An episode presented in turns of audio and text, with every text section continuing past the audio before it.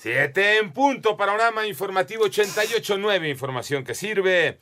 Yo soy Alejandro Villalbazo en el Twitter, arroba Villalbazo 13. Jueves 22 de septiembre, Iñaki Manero. Proponen retirar la minuta que amplía la participación de las Fuerzas Armadas en acciones de seguridad. Iván Menchaca. Ante la falta de consenso, Morena y sus aliados aprobaron que la minuta que amplía el plazo de la participación de las Fuerzas Armadas en tareas de seguridad regrese a las Comisiones Unidas de Puntos Constitucionales y de Estudios Legislativos Segunda. Si el tiempo va a ser para tener más margen, para que el Estado apriete a todas las vulnerabilidades que existen en los seres humanos y en los políticos para obtener por una vía indigna una mayoría que ahorita no sostienen. Es la voz del senador del Grupo Plural, Gustavo Madero. Sin embargo, para el PAN fue un triunfo de la oposición haber detenido la militarización del país. 88.9 Noticias, Ivonne Menchaca Sarmiento. El panorama nacional, Claudia Sheinbaum, jefa de gobierno de Ciudad de México, reportó dos fallecimientos a causa del sismo magnitud 6.9 registrado a la una con 16 en la madrugada de hoy jueves.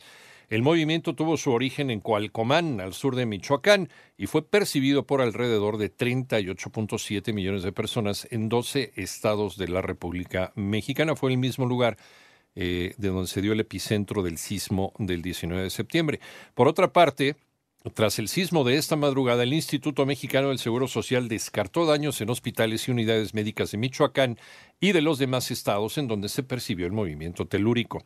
Una mujer cuyo cuerpo fue abandonado en calles de la alcaldía Gustavo Amadero, aquí en Ciudad de México, fue identificada como Iliana Mendoza, de 27 años. La víctima trabajaba en participación ciudadana del partido Morena y habría sido asesinada por Oscar N., de 34 años, su esposo y padre de sus dos hijos. Es el presunto homicida.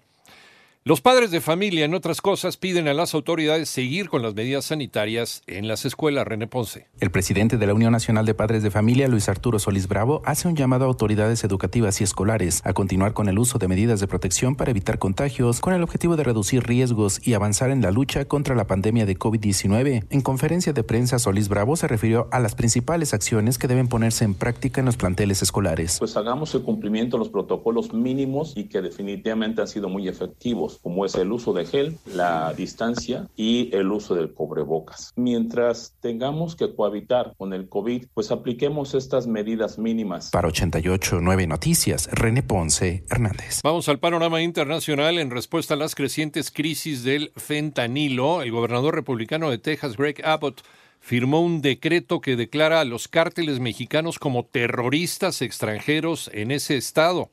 Por otro lado, Venezuela informa que destruyó una aeronave proveniente de México y que había entrado ilegalmente en su territorio. De acuerdo con el comandante estratégico operacional de la Fuerza Armada Nacional Bolivariana, Domingo Hernández Lares, la aeronave fue inutilizada en una pista clandestina del estado de Zulia.